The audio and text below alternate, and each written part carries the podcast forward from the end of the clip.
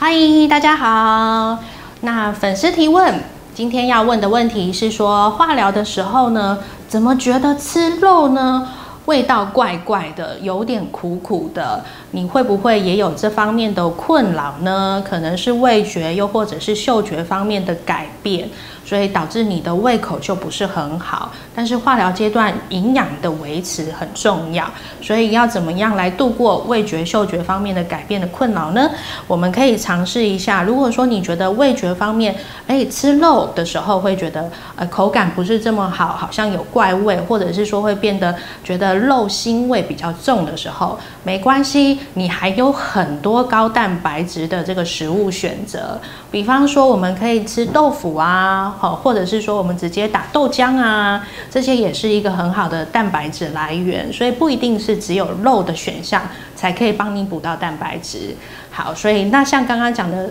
豆豆的部分，又或者是说我可以选择鱼、选择鸡肉，这些都也是很好的选项，甚至海鲜也是不错的一个蛋白质来源。所以当你觉得吃肉有怪味的时候，我们可以尝试从其他的蛋白质来去摄取哦。好，那这是一个方式。那另外，如果是你的不嗅觉方面的改变的话呢，有些人会觉得好像闻味道的部分，这个嗅觉变得比较迟钝。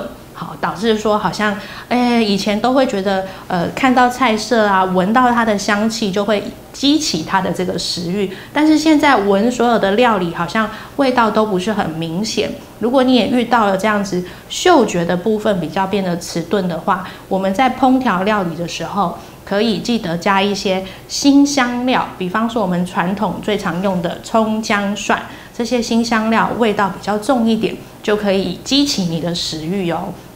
或者是说，我们可以用一些呃，像柠檬呐、酸气的这个食材啦，哈，那糖醋啦，哈，那或者是醋溜啊，这些烹调的方式都可以激起说你的这个唾液分泌比较多一点呐，然后你会觉得有酸味啊，好像。在这个食物的料理的部分，你会觉得，哎，有明显感受到它的这个层次感，你就会比较想要吃它了。好，所以如果在准备料理的时候，切记不要所有的东西都是非常的清清淡淡，几乎是无油无盐的这个时候，这个非常激进健康的饮食原则。但是这样子相对也比较容易觉得好像不怎么下饭，就会吃的量不是这么多。那我们化疗的时候，主要是要补充足够。的营养嘛，所以呢，这个时候有些料理，你可以在配菜的部分，比方说蔬菜，我们可以是比较清淡的，是蒸的或者是烫的方式，但是呢，诶，也给病人来一道是比较下饭的料理，